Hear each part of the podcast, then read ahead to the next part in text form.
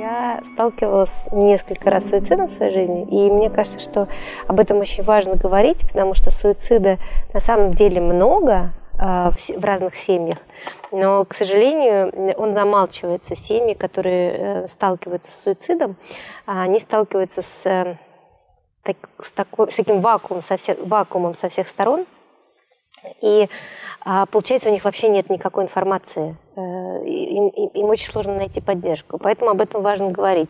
А я в своей жизни э, и в детстве, в возрасте где-то 14 лет, постоянно крутила мысли про суицид. И э, столкнулась с суицидом своей бабушки и столкнулась с суицидом первой жены своего мужа. Вот. Поэтому я достаточно глубоко изучила процесс.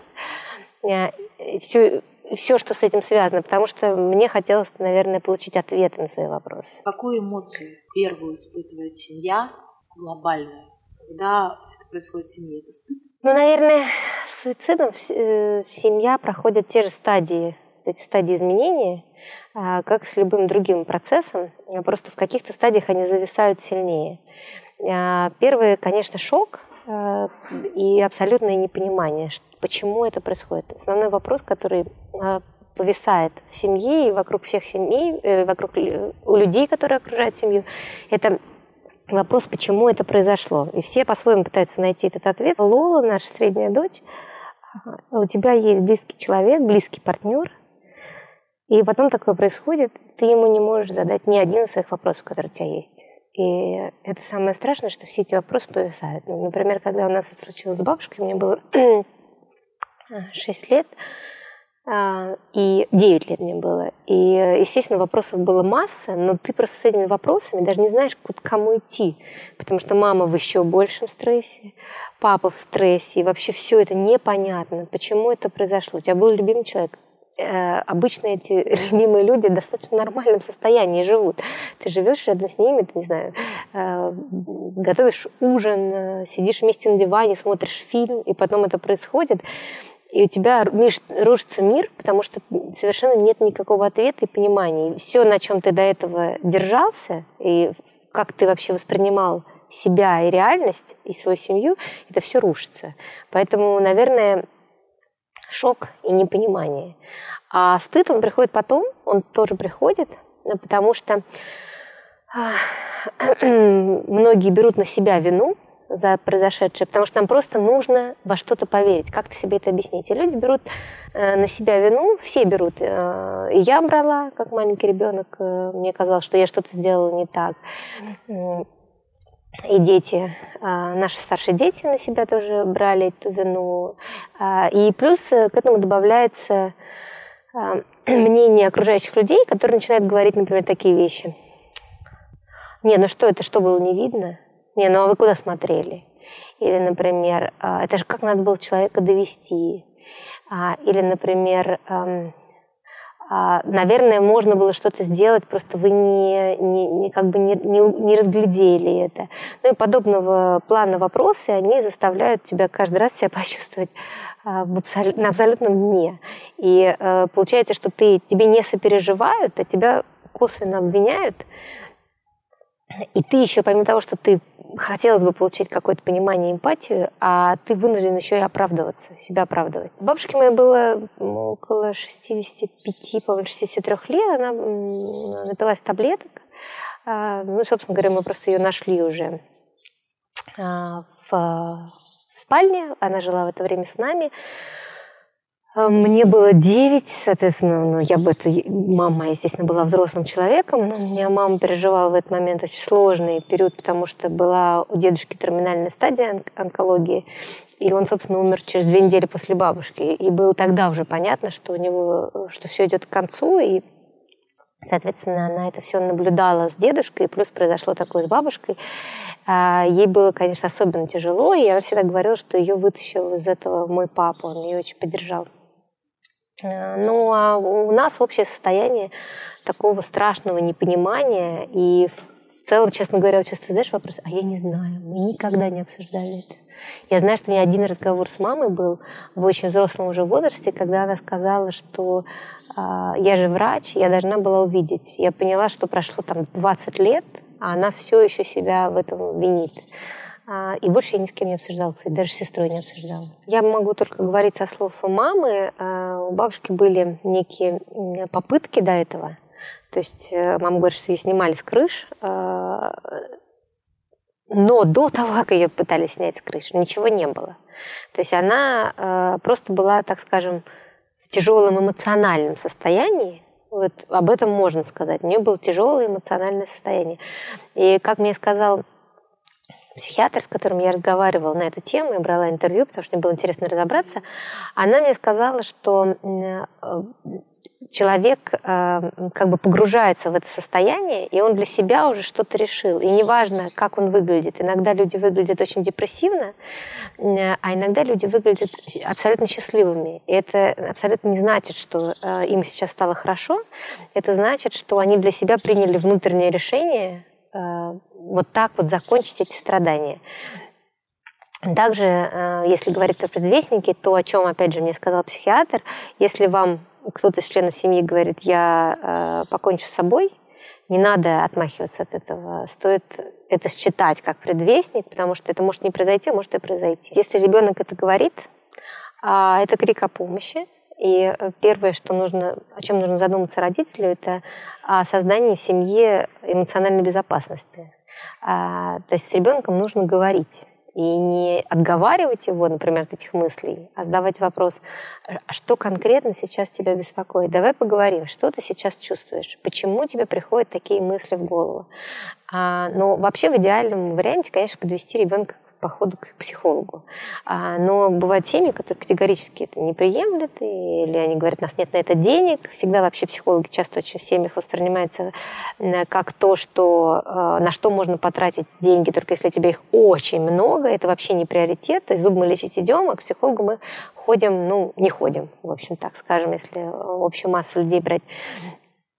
Э, но первое, что стоит сделать, это, наверное, не пытаться убедить ребенка, что у него все в жизни нормально, э, что часто делают родители, на что тебе жаловаться, да ты вообще живешь, у тебя прекрасное детство, у тебя все есть. Нет, эм, как эм, очень важно такое запомнить такую, такую критическую вещь, что э, эмоциональное состояние это не всегда рационально.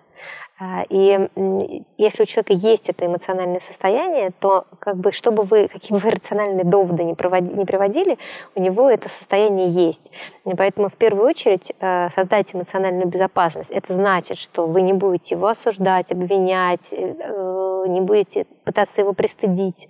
Вы будете просто создавать атмосферу, в, котором он, в которой он может с вами поговорить.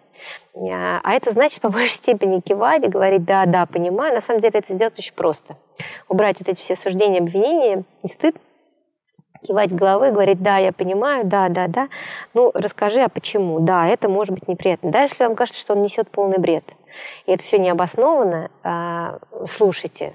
Потому что иногда в потоке абсолютного бреда, как вам кажется, который говорит ребенок, вы найдете то самое, из-за чего он сходит с ума. Это зачастую бывает просто запрятано под такими слоями э, сказанного, что нужно хорошо присмотреться, чтобы понять это. Куда уходит этот страх и боль в тот момент, когда ты узнал? Ты, ты же его когда-то закопала куда-то.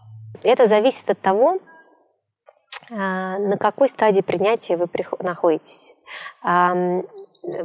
есть определенные стадии, через которые проходит человек. На самом деле, даже если человек просто э, умер в семье, вы проходите тоже через стадии принятия, э, если это не насильственная смерть. В итоге важно прийти к принятию. Вот я человек, который полтора года назад умер папа, и я э, знаю, я чувствовала в себе, как я прохожу эти стадии, и я сейчас в принятии. Э, уходит ли боль, зависит, наверное, от того, э, кто был этот человек в твоей жизни. Все-таки бабушка это не ребенок, например, да. Когда у э, матери кончает с собой ребенок, я думаю, что она очень долго придет к принятию. Опять зависит от того, работает она с этим или нет. Если вы преодолели все эти стадии, и у вас есть принятие, вы просто с этим живете, с этой болью постепенно, которая, которая живет в вас, вы просто ну, как бы живете дальше свою жизнь, периодически возвращаясь к этой боли. А, я думаю, что там, где есть принятие, боль все равно остается. Эм, но, опять же, в моем случае, в случае с бабушкой, это не какая-то такая совсем катастрофичная история. А в ситуации, например, наших девочек, это, и опять же, в зависимости от того, о ком из них мы говорим, это другая стадия принятия, другая, другой уровень болезненных ощущений. Девочкам было год и пять, э, мама повесилась, э, ну, собственно, и все. Так же, как во многих ситуациях это бывает, э, ничего не предвещало этого вроде как. То есть, да, там были какие-то там, ну, допустим, конфликты в семье, да, они у всех бывают. А, были какие-то болезненные ощущения с детства, были, было общение с терапевтом, но никаких разговоров подобных не было. И это, конечно, было неожиданностью для всех людей, которые а, окружали Нигину. В частности, там, соответственно, для моего, для моего мужа, для ее мамы, которая жила в это время с ними. И судя по тому, что я знаю, они, она была очень жизнерадостным человеком и достаточно таким очень, очень светлым. И все, что я видела на видео, на фотографиях, э, это вот из серии, когда ты смотришь на человека, думаешь, ну, с этой с ней такое точно не случится. Я только знаю, что мне рассказывала Жасмина, ей было пять лет, она маму нашла, и она очень тяжело это все воспринимала и очень долго а, принимала. И она говорила, что а, что они ходили к какому-то психологу, они рисовали какие-то картинки. Вот.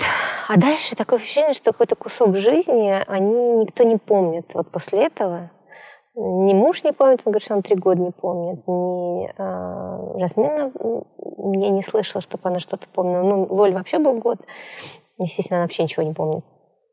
Э, и э, переживания потом проходили каждый год. Э, то, что мне рассказывал муж, это каждый год по мере взросления они вынуждены были эту тему обсуждать, потому что ну, у ребенка, например, пяти лет одни вопросы, семи лет другие. Когда приходишь в пубертат, у тебя совершенно другого плана вопросы. Вот, например, когда Лоле было 14 лет, вдруг началось такое тяжелое поведение, хотя Лол вообще легкий человек, это наша средняя дочка. А, и опять же, почему важно считывать поведение ребенка? Она а, стала резкой, она с утра была в плохом настроении, что, в общем-то, кажется нормальным поведением ребенка в переходном возрасте. А, но в то же время я понимала, что э, ей это не характерно, и в любом случае что-то за этим сидит. Даже, да, мне, мне очень, не, очень я не люблю эти фразы. У нее климакс, у нее переходный возраст, она беременная. Ну окей, ну и что? А дальше человек эмоциональное состояние за этим какое-то. И, а, наверное, таким для меня было э, переломным моментом, когда а, я просила ее разобрать посудомойку, она вообще-то обычно спокойно реагирует на просьбы, она ее так резко разбирала, она доставала вилки, ножи и прям практически кидала их в шкаф. А я уже вот такая тогда уставшая, у меня еще маленький ребенок был, и я была с ней одна, а муж уехал в командировку, по-моему, еще даже Жасмин с нами жила. И мне не хватало внутренних сил, а, ресурса, с ней все вот эти моменты проживать. И я, более того, задавала ей вопросы, она а, резко от них ходила, все в порядке, все нормально, я устала. Она все время говорила одну и ту же фразу, я устала, там, в 8 утра, в 6 часов вечера, всегда одно и то же. А, вот, и я тогда, наверное, спровоцировала конфликт. Я сказала, пожалуйста, если ты не хочешь разбирать посудомойку, не разбирай, но то, что с тобой в последнее время происходит, я не могу никак это идентифицировать, что с тобой происходит, почему ты так себя чувствуешь, так себя ведешь, как ты себя чувствуешь, что ты так себя ведешь. Вот, и она у нее в этот момент были в руках ножи и вилки, она так бросила их то ли на пол, то ли на стол. И она сказала, у меня через три дня юбилей маминой смерти, а, а я не знаю, что я должна чувствовать. Вот. И я подумала, что я подумала, что нам нужен психолог, потому что Лола никогда особенно остро эту тему не воспринимала. А, особенно было острые, были острые моменты, когда ее дразнили в школе. Да, и здесь удивительно, что дети все-таки как, почему важно в детях развивать эмпатию, чтобы не было таких ситуаций. То есть они приходили и говорили, ты, ты сумасшедшая, как твоя мама, а ты тоже повесишься, как твоя мама, вот такие вещи. Это они проживали обе девочки в школе. В школе. Но в целом она могла, а, у нее была внутренняя психологическая эта устойчивость, она могла себя защитить. А тогда, видимо, наступил такой кризис, она действительно не понимала, что она должна чувствовать, потому что вроде как она должна горевать, а вроде как она этих чувств не испытывает. Тогда я попросила психолога с ней пообщаться. Она ходила год практически к терапевту, и у нас не возникает больше. То есть мы можем спокойно на эту тему говорить, никаких конфликтных моментов, никаких болезненных моментов сейчас уже не возникает. Мне кажется, вообще очень важно э, принять тот факт, что дети видят разницу. Несмотря на то, что я занимаюсь проектом, который транслирует э, «между нами нет разницы, мы все похожи, мы все одинаковые, мы все равны», по факту дети видят разницу. Как, например, моя четырехлетняя дочь пошла сейчас в школу, и она видит мальчика с трахеостомой, она не хочет с ним дружить. Полгода назад мы были во Франции в горах, и мы ехали э, в кабинке, и Мира увидела каких-то детей, я не видела их за сноубордом, и она сказала, фу, какая гадость эти дети. И э, я сначала, первая же реакция, ну, Мира, так нельзя говорить про детей, а потом я вспомнила про эмоциональный интеллект и задала ей вопрос, почему они гадости. Я их все еще продолжала не видеть. И она говорит, потому что они какие-то коричневые. И для меня это был шок, потому что мы живем э, в мультинациональной стране, э, лучшие друзья Лолы, одна из лучших подружек ее, с темной кожей, у Миры любимая кукла темнокожая Анечка, и вдруг она в три с половиной года видит эту разницу и так на нее остро реагирует. И мы потом с ней проговорили, что да, все люди разные, но э, что здесь интересно, что с детьми действительно это важно проговаривать, но проговаривать совершенно с другой стороны. Я приведу пример одной игры, которую я провожу с детьми, когда периодически делаю уроки доброты. Я прихожу в класс, например, и э, со мной должен быть кто-то еще, какой-то партнер по, по, по этому, так скажем, вебинару, семинару. Мы ставим в разные углы комнаты и э, начинаем предлагать детям различные так скажем, идентификационные элементы. Кто сегодня, у кого сегодня белые носки? Те идите в правый угол, те подходите ко мне, а у кого темные носки, подходите там к Кате. Они разбегаются. И ты видишь, как они разделились на команды. Они так друг друга локтем подталкивают. Смотри, смотри, мы с тобой здесь в одной команде. Они стали разными. Потом в какой-то момент, и они уже прям настроены даже на какое-то соревнование, в какой-то момент ты им говоришь, а теперь те, у кого есть сестра, бегите туда, а те, у кого есть брат, сюда. Они мечутся, потому что у кого-то и брат, и сестра. В общем, как-то принимают решение, наверное, взвешивают, кто им важнее. И, и получается, что ты, тот человек, с которым ты был в одной команде, оказывается на другой стороне. А, и сначала, это, они, сначала они видят, насколько они разные, а потом они видят, что они очень похожи, что да, ты в этом разный, а в этом похож, и в этом тоже похож, и в этом похож. И это настолько объединяет, поэтому, когда вы отправляете ребенка в сад или школу, очень важно, да и вообще, в принципе, с моего момента, как вы начинаете с ребенком разговаривать, разговаривать с ним, а, и делать акцент на том, на, на схожести, а не на различиях. Например, ну да, вот э, мне не нравится, как в нашей мире, не нравится мальчик с повязкой, она его называет. Давай поговорим, а чем он тебе не нравится. Вот у него повязка. Окей. А чем он на тебя похож? Он тоже ходит в школу. А что еще? У него есть мама и папа. А кто у него еще? А, у него есть старший брат, а у меня есть старшая сестра. И так человек находит, э, что у вас есть общего, а не что у вас есть, что, не что у них есть э, различного, так скажем. И мне кажется, это залог того, что люди перестают булить друг друга, дети. Скажи, стоит ли, как ты думаешь, искать причины в детстве в случае, если в семье случился суицид? У того человека, а, Вообще суицид, а, если в семье случился суицид, а, то некоторым образом этот суицид нормализует вообще эту концепцию. Концепция, что жизнь, из жизни можно уйти так, что вообще решать вопрос можно так.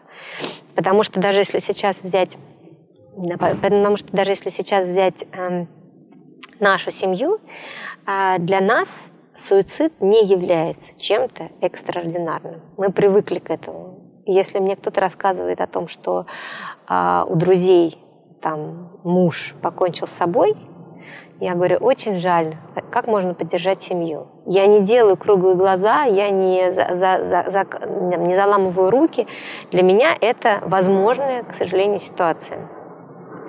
Для семей, в которых этого нет, а, это кошмар и ужас. Большинство людей не мыслят такими категориями. А точно так же, как если у тебя в семье есть насилие, скорее всего, ты будешь это насилие и транслировать и дальше, возможно, там, или к себе будешь э, позволять насилие. А, поэтому, да, риск э, в семьях повышается. И когда дети проходят э, пубертат, конечно, ты больше нервничаешь, чем если бы... И переживаешь именно за этот вопрос, э, чем если бы этого в семье раньше не было. Это всегда, как ты думаешь, зная эту тему все-таки ближе, чем остальные, это всегда осознанное действие? А, и, или человек реализует импульс моментально? Э, мы с мужем пришли к выводу, и этот же вывод я услышала у а психологов, что это всегда импульс. То есть он даже если принял решение, он всегда мечется. Он всегда либо да, либо нет. И что-то э, что его может подтолкнуть в одну сторону или в другую. И часто это то состояние психики, в котором он находится. Мне психолог приводил пример, что зачастую вот человек шнурок развязался, чашка кофе разлилась, и все это его срубает.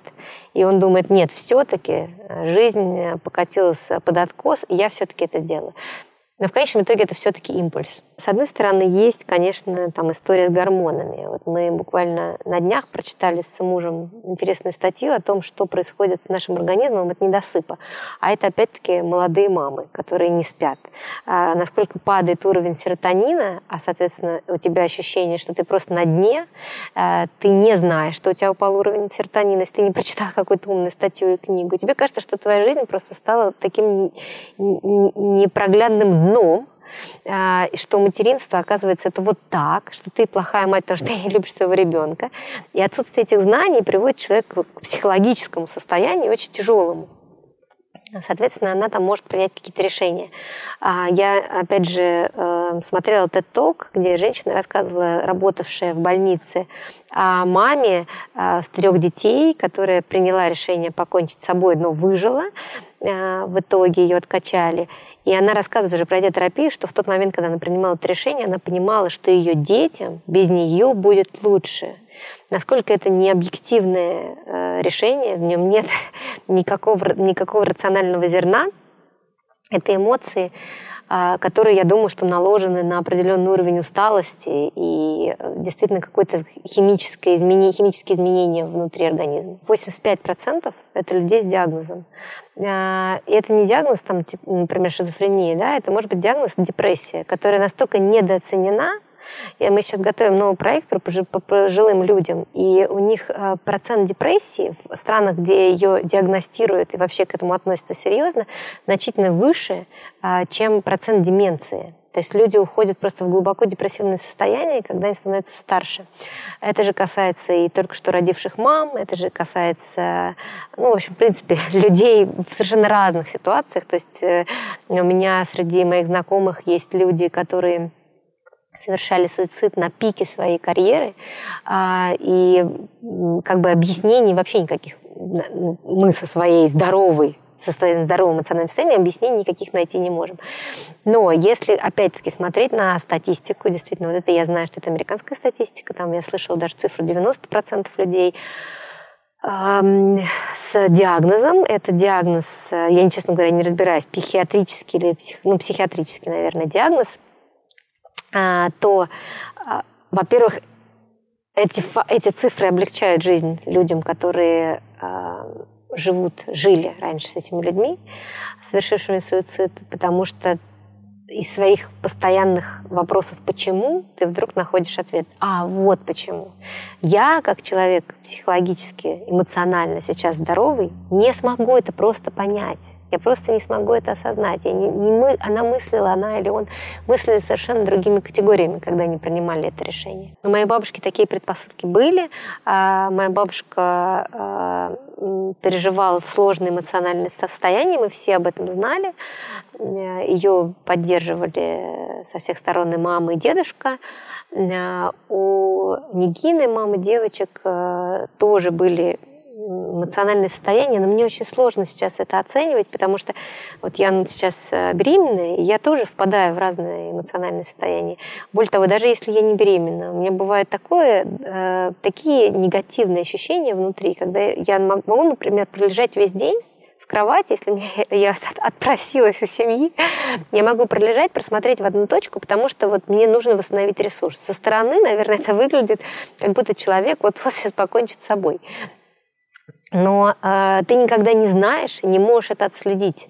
А сейчас э, настолько все критично, или э, человеку просто плохо, ему нужно побыть э, наедине с собой. Поэтому, конечно, э, мне кажется, очень важно, чтобы люди, которые там слушают сейчас этот эфир, э, не подумали, что им срочно нужно кидаться к своим близким и цепляться, и только не, только не кончать жизнь самоубийством. Нет. И в первую очередь, что важно делать, это если вашему близкому человеку тяжело, э, поговорить с ним. А что ты чувствуешь? Это вот американский вопрос. Хочешь поговорить об этом? Мы над ним смеемся, когда слышим его в фильмах, но он классно работает. Что ты чувствуешь? А, что тебя беспокоит? И дальше не обесценивать э, то, что вы услышали. Ой, да ладно, ерунда какая там, дети в Африке голодают а задавать дополнительные вопросы. Да, понимаю. А почему, как ты думаешь, это с тобой происходит? И иногда такая поддержка помогает вытащить человека из эмоционального состояния, он проговаривает, ему становится лучше. Не знаю, насколько суицид в семье может повторяться, э, и может ли эм, эм, может ли, э, есть ли какая-то определенная статистика, я, честно говоря, не знаю. Но э, я знаю, что э, это становится более-менее возможным выходом из сложных ситуаций. А, и поэтому, конечно, если такое было, очень важно проговаривать вот это, на этом сейчас я хочу сделать акцент. Очень важно разговаривать в семье о том, что был суицид. Очень многие эту тему табуируют, потому что стыдно. Потому что о чем говорить? О чем говорить, если у человека рак, да, все пожалели, ну, если терминальная стадия имеется в виду, как, например, моего дедушки. А, хороший был человек, очень жаль. Дедушка был такой жизнерадостный. Как рано он умер, ему было 45 лет. Совсем, ой, 65 лет, совсем молодой. 45 лет он был, когда продиагностировали. А, а, ну, как здорово, что он пожил. Что говорит о человеке, который сам принял решение уйти а, из жизни, бросив, как обычно все употребляют этот термин, это слово, а, маму, папу, брат, сестру, оставив зачастую долги.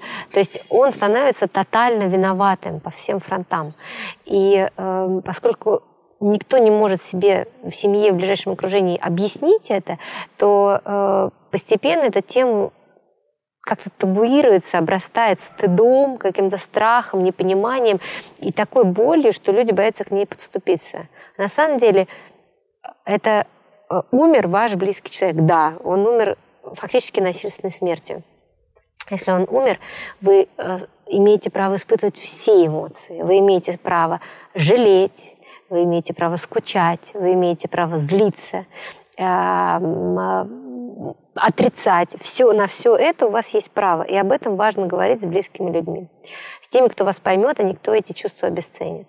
Must-have для каждого человека, если в семье произошел суицид, нужно идти к психологу. Обязательно нужно восстанавливать себя, потому что от этого зависит то, какой период вам понадобится для того, чтобы вернуться к нормальной жизни. И э, не хотелось бы, чтобы это растягивалось на десятки лет, что возможно, потому что злость такая сильная возникает на человека, который ушел. И эта злость, эта агрессия внутри, она просто, знаете, как котел такой копится, копится, копится, варится там все и потом выливается на всех, на окружение. Э, ну и в принципе, если у человека внутри очень много агрессии, с ней очень сложно жить и ему, и окружающим людям. А, вина, в общем, со всеми этими чувствами нужно что-то делать и нужно работать. Я достаточно легко могу говорить про Жасмину, потому что Жасмин сама об этом очень много говорит, э, и она эм, наверное, к счастью для нее, э, умеет это проживать и жить с этим. Э, если бы, наверное, она замкнулась и об этом не говорила, ей было бы сложнее. Я сталкивалась с э, ощущением многих людей, в частности, у меня было такое ощущение, ощущение было такое же у мужа, когда мы еще этого не понимали, что как бы с таким, с таким внутренним вопросом, зачем? Зачем это так масштабировать, зачем об этом так много говорить. Но человек, который переживает боль, он проживает таким образом эту боль. Жасмине было пять лет, и э, она, собственно говоря, нашла маму, поэтому она тот человек, на которого, по крайней мере, из детей, я не хочу сравнивать, э, кому сложнее, а, из членов семьи, но из детей она была тем человеком, который максимально близко соприкоснулся с темой и которому не хватало материнской фигуры, потому что если Лола, например, ее и не помнит, а, ее данность это жить с папой, а, то Жасмина помнит, она помнит, как мама играла на фортепиано, как они целовались, обнимались, и когда у тебя это было, потом резко этого нет, и вся семья погружена в глубочайшую депрессию, это такой, такой резкий обрыв, что тебе нужно много лет, чтобы это прожить и пережить. Uh, у Жасмины есть песня Mother, очень, очень такая понятная, не, написана непонятным английским для меня языком, очень сложным, но понятная с точки зрения переживаний дочери где она, собственно, задается этими вопросами, как тебе там внизу, можно ли было это остановить, могла ли ты это остановить, как ты приняла это решение. Эм, и я думаю, что те вопросы, которые у нее всю жизнь были, и, наверное, сейчас она как-то нашла на них, может быть, не ответы, но они просто пришли, дош, дошли уже до уровня принятия. Мне кажется, самое важное, что может возникнуть у ребенка, это желание переложить вину на кого-то. А на кого переложить вину из тех, кто вокруг находится? Он либо ее взваливает на себя, как, например, взяла, взвалила Лола для себя. Она решила, что а, до ее рождения мама жила а, нормально и спокойно, а вот после ее рождения мама не выдержала ей стало так тяжело, и вот именно то, что Лола был таким тяжелым ребенком, а, поэтому она покончила с собой. Я это узнала, когда Лоле было лет 12, она мне это рассказала. Я говорю об этом спокойно, потому что это, опять же, не тайна. Я это написала в книге про Лолу. И я понимаю, что она вот это все, все это время жила с этой мыслью страшной. А, то другой ребенок, опять не говорю, что это было у Жасмины, но, наверное, любой ребенок может и так, по такой схеме идти. Он может э, всю вину взвалить, например, на другого родителя, что кто-то же виноват, потому что э, того, кто уходит, зачастую идеализируют а, остаются только светлые воспоминания. Кажется, что это был идеальный человек. И вот сейчас, когда мне 10, вот если была мама, она бы на меня не кричала, она бы меня не заставляла убираться, она бы там, не знаю, не заставляла меня делать уроки, а всегда бы только обнимала и целовала. А вот папа, который меня воспитывает, э, вот, вот, вот поэтому, вот потому что он такое зло, потому что он такой, э, там, не знаю, жесткий, э, такое случилось с мамой такая, э, так, такая, скажем, линия развития, ну, так скажем, для меня совершенно очевидна. А, тем более, когда есть какой-то конфликт э, внутри семьи между детьми и родителями, он часто есть. Для меня э, суицид как желание обратить внимание на себя – это несколько поверхностное такое заявление, потому что если человек настолько хочет даже такими путями обратить внимание на себя, значит, насколько маленьким и ничтожным он внутри себя чувствует. А значит, проблема не в том, чтобы обратить внимание, а в том, что у человека нет внутренней значимости. Он, э, а внутреннюю значимость формируют, опять-таки, окружение и родители – те, которые тебя воспитывают, и которые слушают, люди, которые тебя воспитывают, и которые дают тебе право принимать решения, не знаю, по цвету стен в доме, или с тобой советуются, или которые говорят, а чем бы ты хотел позаниматься в выходные? Что бы ты хотел сегодня на завтрак? И твое мнение вдруг имеет значение. Если твое мнение не имеет значения, и тебе говорят, кто ты вообще такой, это я э, старший, это дом мои правила, ты вообще моя клетка. Э, э, ну, то есть я наслышана в своей профессиональной деятельности таких терминов, которые родители употребляют по отношению к детям, что нет там значимости у человека. И тогда он будет всеми путями пытаться обратить на себя внимание. Не знаю, дойдет ли он до суицида, но я слышала про какие-то про какие-то истории, где а, девушки брос, э, кончали жизнь э, в прямом эфире в Инстаграме. Вот такие вот вещи. Ну, это, конечно, уже просто, наверное, деформация в связи с тем, что есть э, такие э, каналы коммуникации, как Инстаграм. Но если смотреть глубже, там лежит проблема человека внутренняя, глубокая, а проблема своей ценности. Я, наверное, сейчас просто попытаюсь ввести несколько терминов, э, чтобы, э, которые могут объяснить родителю, в каком направлении двигаться. Первый термин – психологическая устойчивость. Э, то есть для того, чтобы ребенок мог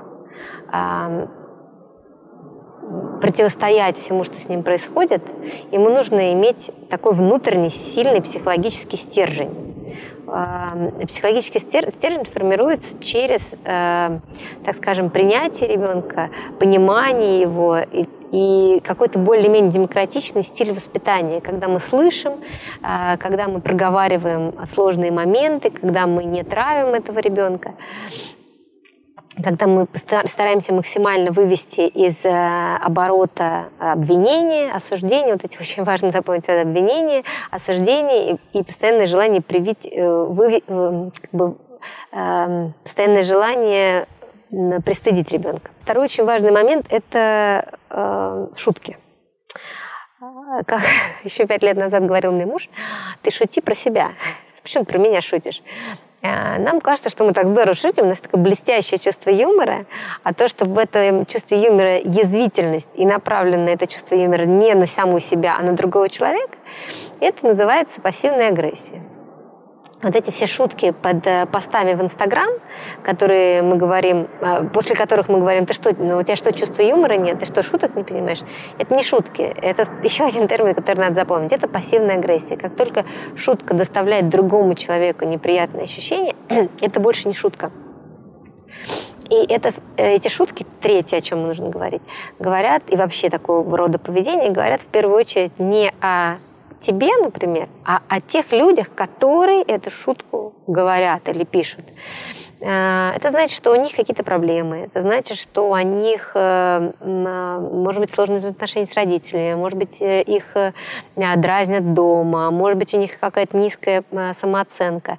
Я приведу такой, мне кажется, очень яркий пример – который недавно случился, история, которая недавно случилась в школе моей младшей дочери, и то, как она на нее среагировала. Естественно, э, как только я отдала ребенка в школу, первое, чего стала бояться, это, ну, может быть, не буллинга в 4 года, но как что ее будут дразнить, тем более, что у нее нет голландского языка, она самая маленькая по росту в классе, в общем, всегда есть к чему придраться. Э, и есть в Голландии такое выражение «вях», это «отвали отсюда». И она пришла в школу, и на второй же день она пыталась подружиться с какой-то девочкой. Девочка ей сказала «вях», очень жестко, причем это была группа девочек. А это же всегда еще страшнее, когда ты один против группы. А, и она мне рассказывала эту историю, но у нее не было никакой паники в глазах, рассказывала очень обывательски. Я говорю, что же ты сделала? Она говорит, ну я пожала плечами и сказала, наверное, у нее что-то случилось в жизни, наверное, у нее плохое настроение, может быть, у нее какие-то проблемы.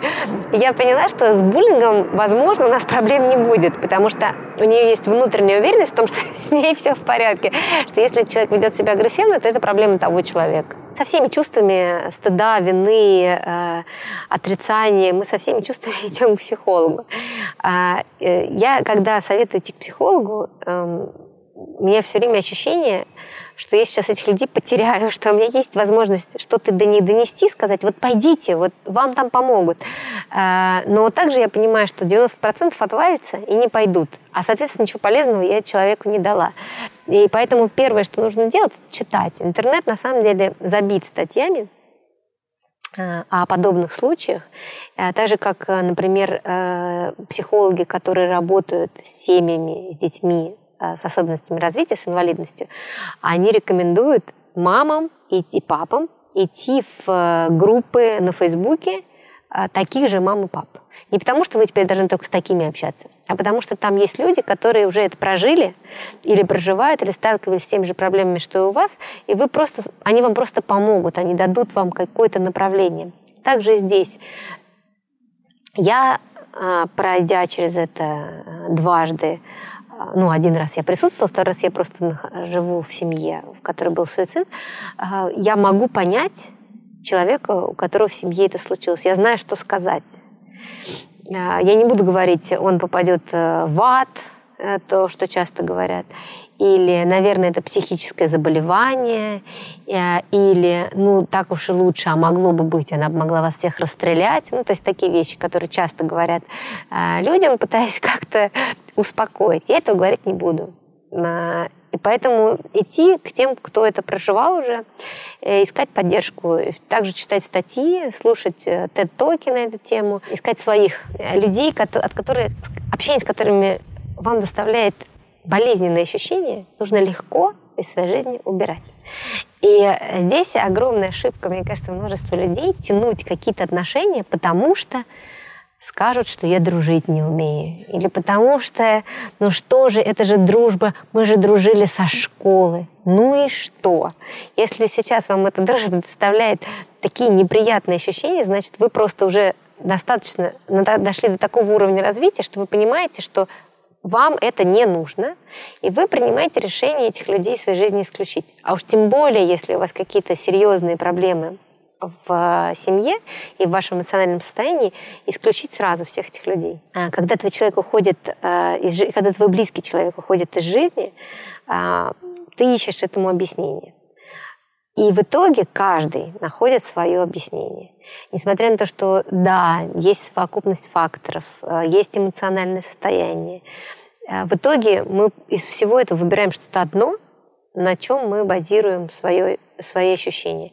Если э, ты спросишь меня, Лолу, Жасмин и Широли, почему э, Нигина покончила с собой, у каждого будет разные ответы.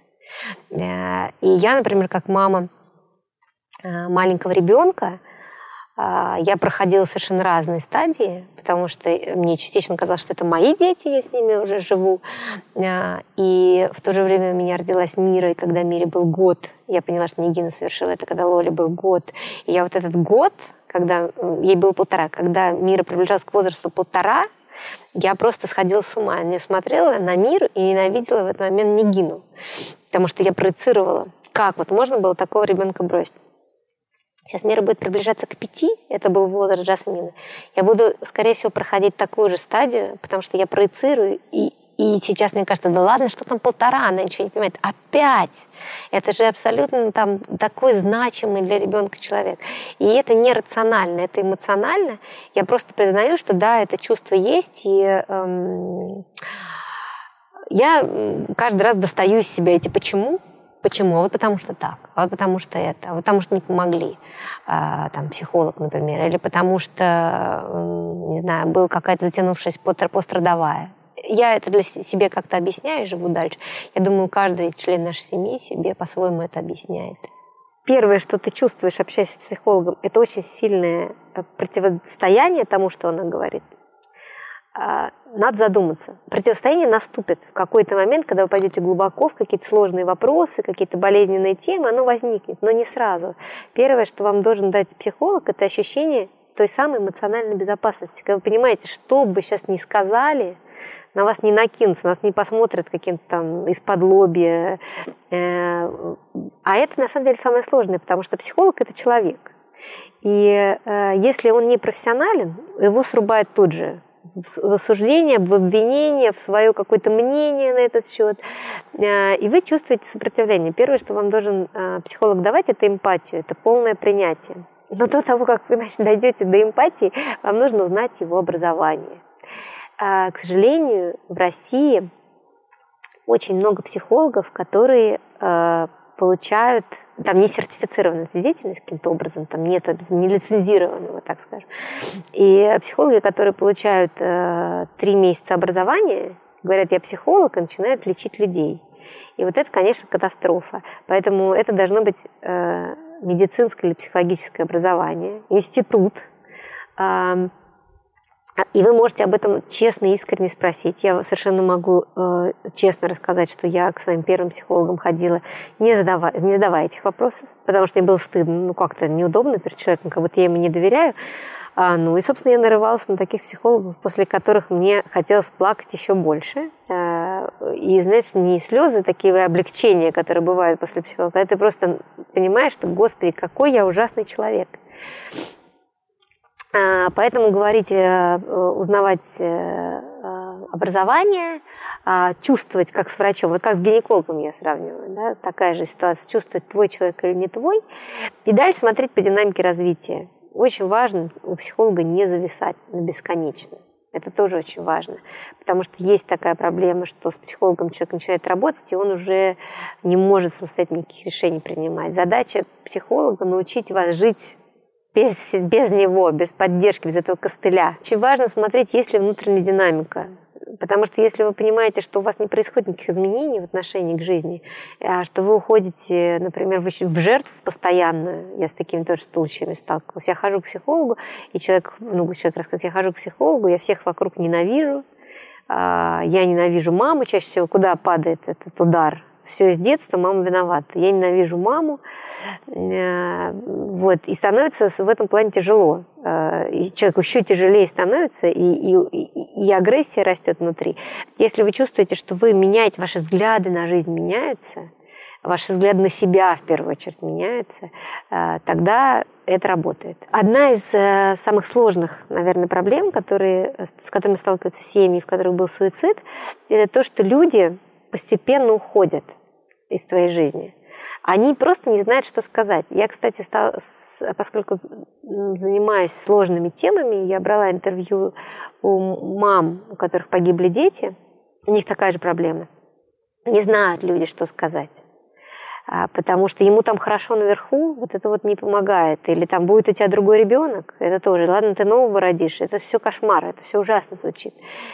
А, поэтому эм, по большей степени быть рядом с этим человеком, например, приезжать и просто помогать. Вот мне муж рассказывал, что э, самая большая поддержка была это, когда приезжали его друзья, забирали детей или просто к ним приезжали с пиццей. И не то, что там надо феерию какую-то устраивать, делать вид, что ничего не было, но просто заниматься обычными бытовыми вещами, не знаю, там вместе кухню помыть, или э, в карты поиграть, или просто посидеть, потупить в телевизор, но ты не один. Потому что вот эта изоляция, каждый думает, ой, ну ладно, у нее же там столько поддержки, я тогда, наверное, там, ну, не буду звонить.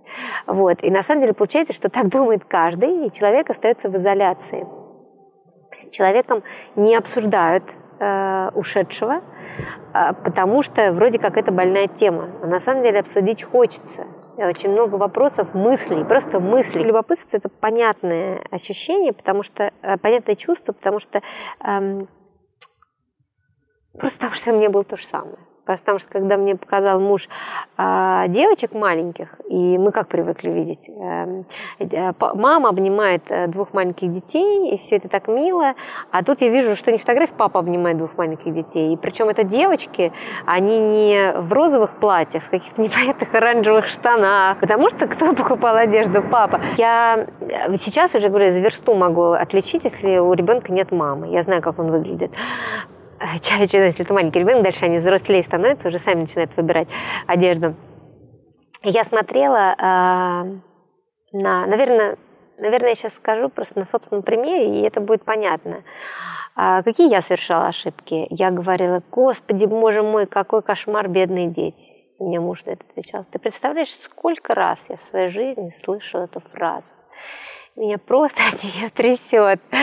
И я, я поняла, что у всех одинаковая реакция, э, все одинаково проявляют сожаление, кошмары и ужасы. Наверное, что стоит сделать? Это задавить в себе вот это кошмары и ужасы, это сказать, «Э, э, я очень сожалею, ну, как ты себя чувствуешь? Хотя эти банальные фразы, но они о человеке, не о вас, потому что вот это какой кошмар и ужас, это о вас. А ваша задача сейчас помочь тому человеку. Бывать рядом почаще. И, а, извини, пожалуйста, возвращаясь э, к теме вопроса. Любопытство. Мне было любопытно. А почему это случилось? А, а, а, а что было? А что было предвестником этого? А что ты чувствовал? Что чувствовал потом? Что ты чувствовал через год? А как девочки? Как они переживали? Я все эти вопросы задавала, но у меня, я вроде как себя чувствовала вправе, потому что вроде как эта функция мне каким-то образом перешла, материнская.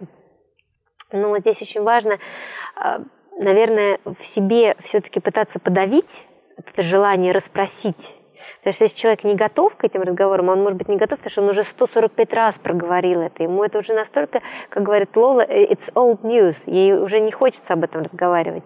И если у него есть какой-то момент, когда он готов об этом сказать, вот тогда просто слушать. Потому что человек сам вам открывается, а не вы стучите в закрытую дверь, которую вам открывать никто не готов. Фраза триггера очень а, а, стандартная, очень похожа. Это же как нужно было довести? Значит, вторая фраза триггер. Триггер. А почему она это сделала? А, бедные дети, как они жили? А ты мать-героиня. Вот это тоже это классический вариант, что я мать-героиня, потому что я а, всех спасаю. Я сама вошла в эту семью с таким ощущением, что я всех спасу здесь. Сейчас я им объясню, как, э, что такое женщина, что такое мама. А, вот, э, а никому не нужно было никакого спасения. Они прекрасно уже себе жили в своем ритме. И там часть того, что я предлагала со своей стороны в виде новых сумок, э, им всем было приятно воспринято, а другая часть им вообще была не нужна, потому что они в своем, в своем ритме жили.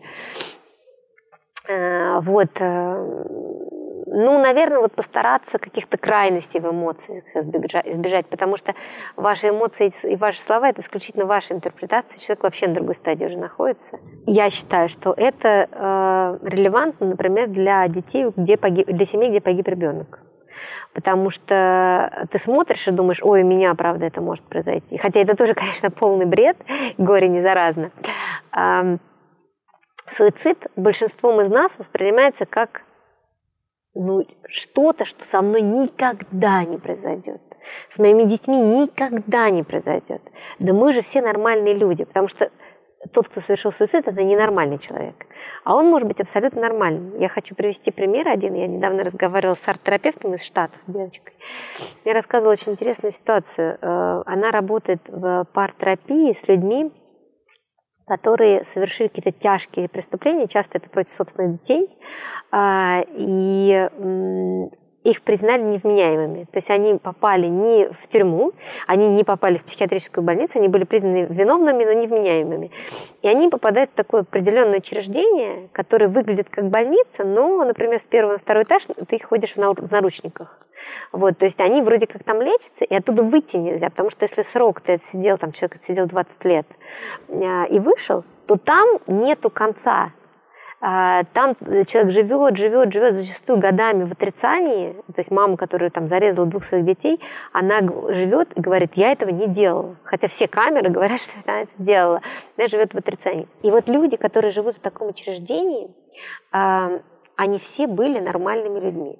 И они, на самом деле, сейчас, если ты с ними общаешься, они нормальные люди. Они выглядели нормально, они вели себя нормально. У них были там профессии юрист, э, врач, э, не знаю, косметолог. Э, но в какой-то момент что-то случилось, и случилось это.